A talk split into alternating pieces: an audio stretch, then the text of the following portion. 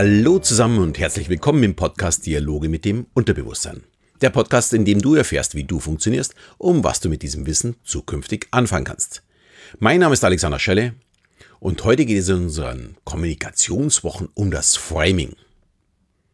Das Framing oder auf Deutsch der Deutungsrahmen ist ein Konzept aus der Sozialwissenschaft und bedeutet nichts anderes als, dass wir jede Information mit unserem bisherigen Wissen und unseren Erfahrungen abgleichen und dann ja dementsprechend einordnen.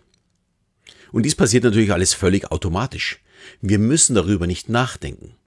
Wenn ich sage, am Samstag spielt der Sportverein Eiersdorf gegen die Eintracht ja, hinter Dupfing, dann hat es für die meisten überhaupt noch keine Aussage. Wenn ich aber dazu sage, das ist ein Kampf wie David gegen Goliath nur mit einem Fußball, weiß man sofort, es laufen 22 Spieler einem Ball hinterher und das Ziel des Spiels ist es, den Ball in das Tor zu schießen. Gleichzeitig wissen wir auch noch, dass es klein gegen groß geht, weil wir bei David gegen Goliath sofort wissen, dass ein Verein vermeintlich überlegen ist, wie eben der Riese Goliath war. Also wir haben sofort ein Bild dazu im Kopf. Und so eine Metapher funktioniert besonders gut, wenn man sich es eben bildlich vorstellen kann. Und das Schlimme ist, man merkt es selbst gar nicht, wie einfach es ist, durch eine, ja, eine simple Metapher beeinflusst zu werden. Ja, dazu hat die weißrussische Psychologin Lera Boroditsky in einem Versuch gezeigt, wie man ja mit nur minimalen Veränderungen völlig neue Ergebnisse erhält. Äh, Lehrer Boroditsky, glaube ich, studiert irgendwo oder hat studiert und arbeitet jetzt irgendwo in Kalifornien, soweit ich das jetzt im Kopf habe. Und ja, den Versuch, den sie gemacht hat, sie hat Teilnehmern an dem Versuch einen Text gegeben und der hat die Kriminalität einer Kleinstadt beschrieben. Und es gab zwei unterschiedliche Versionen des Textes. Einmal wurde die Kriminalität als wildes Tier beschrieben und in der zweiten Version als Virus. Also das war eigentlich die einzige Veränderung in dem ganzen Text. Und die Teilnehmer sollten im Anschluss Lösungsansätze entwickeln, wie man eben diese Kriminalität in dieser Kleinstadt in USA verringern könnte. Und die Ergebnisse waren erstaunlich und völlig unterschiedlich. Diejenigen, die das Böse mit einem wilden Tier assoziierten, wollten, dass die Verbrecher hart bestraft werden und dass eben härtere Gesetze vonnöten sind. Dagegen die Teilnehmer, die die Verbrechen mit einem Virus assoziierten, sprachen sich dafür aus, die Ursachen zu bekämpfen und dort anzusetzen, wo es ausbrach. Sie wollten die Armut bekämpfen und die Bildung eben verbessern. Es reicht also nur der Austausch dieses Begriffes, um die Situation komplett anders zu bewerten. Und genau mit dieser Leichtigkeit der Beeinflussung arbeitet die Politik, die Medien und natürlich auch die Werbung, das Marketing und so weiter. Und natürlich wahrscheinlich auch wir, wenn wir untereinander miteinander sprechen. Schauen wir mal äh, zur Politik. Trump spricht und schreibt ja sogar äh, gerne von alternativen Fakten. Diesen Begriff gab es vorher überhaupt noch nicht. Seine alternativen Fakten sind in Wahrheit eigentlich nichts anderes als wie Lügen, die er gekonnt immer wieder so als Nebelkerzen irgendwo hochgehen lässt. Aber warum fallen wir darauf so gerne darauf rein? Fakten sind für uns ja etwas, was bewiesen ist. Und mit seinen alternativen Fakten möchte er uns eben überzeugen, dass das, was er sagt, wirklich stimmt. Und wenn er sein eigenes Geschwätz als Lügen deklarieren würde, wie es eigentlich richtig wäre, würde ihm aber überhaupt niemand glauben. Das würde ihn gar keiner ernst nehmen. Also ist jetzt auch schon ziemlich schwer, aber ähm, dann halt noch schwerer. Und deswegen alternative Fakten. Clever gemacht, setzt ganz neuen Prozess im Kopf an. Und den Wert einer Lüge zum Beispiel hat übrigens die AfD bei uns gekonnt aufgenommen, indem sie den Begriff Lügenpresse fortwährend nutzt. Da werden seriöse Medien in das Licht der bösen Lüge gestellt. Dagegen werden oftmals die, die ja vielleicht nicht etablierten Online-Medien wie äh, Blogs, die geschrieben werden oder YouTube-Kanäle oder ja auch gerne Podcasts äh, genutzt, um faktenlosen Unsinn zu verbreiten. Ich habe da auch mal, ja, vor drei Monaten, glaube ich, war es, eine Bewertung auf iTunes bekommen, wo zwar mein Inhalt gelobt wurde, aber ich dafür kritisiert wurde, keine wissenschaftlichen Verweise zu meinen Behauptungen äh, irgendwo dazu zu schreiben. Und der Vorwurf, Vorwurf ist natürlich vollkommen berechtigt. Ich brauchte erst einen Moment, bis ich es wirklich verstanden habe. Nur mein Ziel war und ist nach wie vor nicht ja, irgendwas Wissenschaftliches zu erzählen, sondern möglichst viel aus meiner eigenen Sicht zu erzählen. Und jetzt gehe ich natürlich ein bisschen sensibler damit um. Ich benenne auch immer die Studien und auch die Namen, äh, woher es kommt und schreibe es jetzt zum Teil auch mit in die Show Notes, also dass ich da so ein bisschen raus bin. Aber ich habe immer noch nicht den Anspruch, dass das hier ein wissenschaftlicher Podcast ist oder es um Theorie geht. Ich bin auch keine Nachrichtensendung. Aber ich muss trotzdem aufpassen, was ich erzähle. Mittlerweile hören doch einige tausend diesen Podcast und ich möchte eben nichts verbreiten, was ich nicht in irgendeiner Form auch belegen kann oder wo ich nicht irgendwo aus einer seriösen Quelle beziehe.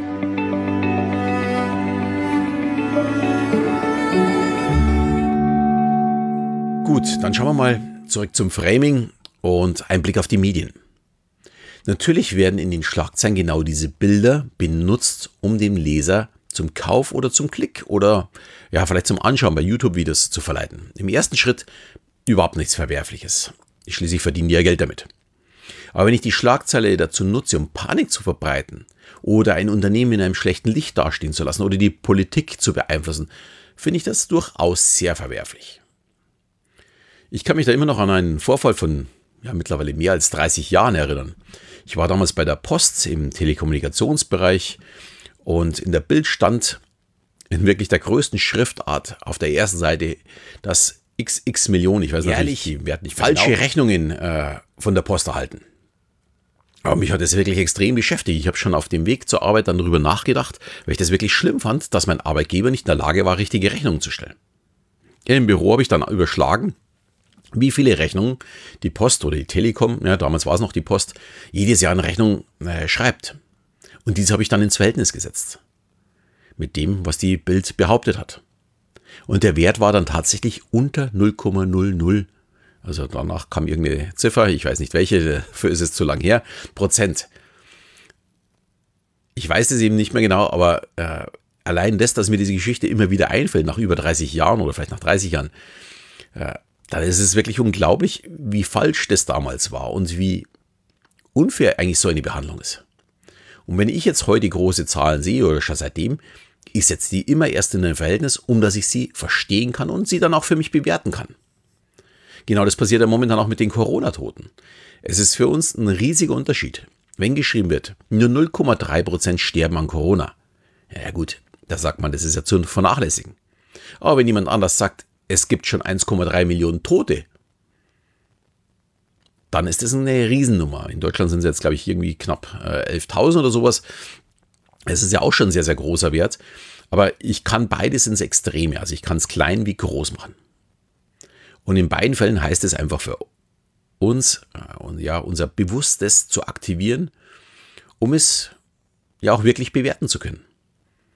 Andernfalls ist es nur eine Bewertung aus unseren eigenen Emotionen raus, aus dem Gefühl raus, äh, was ich schon mal erlebt habe, was ich schon mal ja, als Erfahrung und als Wissen habe. Ganz, ganz, ganz, ganz schwer. Natürlich wird Framing auch in der Werbung eingesetzt. Man möchte zum Beispiel, dass der Marken- oder der Produktname was Positives beim potenziellen Käufer auslöst. Der Bacardi wird zum Beispiel mit einem Feeling unter Palmen gleichgesetzt. Und im Marketing muss natürlich die positive Aussage wirken. Und ja, wenn wir jetzt wieder auf die Zahlen von vorher zurückkommen, eine Aussage wie jeder zweite lernt schon beim ersten Versuch bei uns eine Frau fürs Leben kennen, die ist natürlich super. Viel, viel besser als, wie wenn man schreiben würde, 50% scheitern beim ersten Mal, was ja von der Prozentzahl her genau das gleiche ist. Oder wir kaufen uns was zum Essen, da steht 99% haben wir natürliche Zutaten. Das klingt einfach viel, viel besser und erzeugt eine ganz andere Emotion, als wenn wir sagen würden, wow, in unserem Glas sind 1% Chemie. Ja, das will ja keiner lesen. Und genauso kann man jemanden beeinflussen. Und ja, Mitsubishi hat hier mal kräftig daneben gelegen.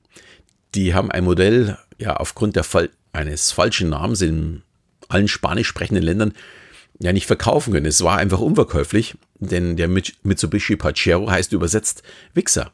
Und wer möchte schon ein Auto mit der Typenbezeichnung Wichser fahren? Äh, so kann man natürlich dann auch mal falsch framen. Mein Tipp, noch einmal wiederhole ich es mit offenen Augen wirklich durchs Leben gehen und Dinge oder Aussagen wirklich bewusst bewerten. Nicht alles ist so, wie es uns unser Unterbewusstsein vorspielt. Der Kaffee mit dem Verwöhnaroma verwöhnt uns nun mal nicht, sondern er tut nur so, als ob. Aber das hast du wahrscheinlich jetzt schon sofort gleich durchschaut. Um mein kostenloses E-Book zur emotionalen Intelligenz wird dich auch nicht verwöhnen, aber ich habe dir darin für dich ja zehn Tipps zur Steigerung deiner emotionalen Intelligenz äh, reingepackt und du kannst es dir ganz einfach runterladen. Den Link stelle ich wie, wie immer in die Shownotes. Ich hoffe, die Folge hat dir wieder gefallen und wie immer freue ich mich über eine tolle Bewertung von dir. Und ja, in diesem Sinne verabschiede ich mich bis zum nächsten Mal, wenn es wieder heißt Dialoge mit dem Unterbewusstsein.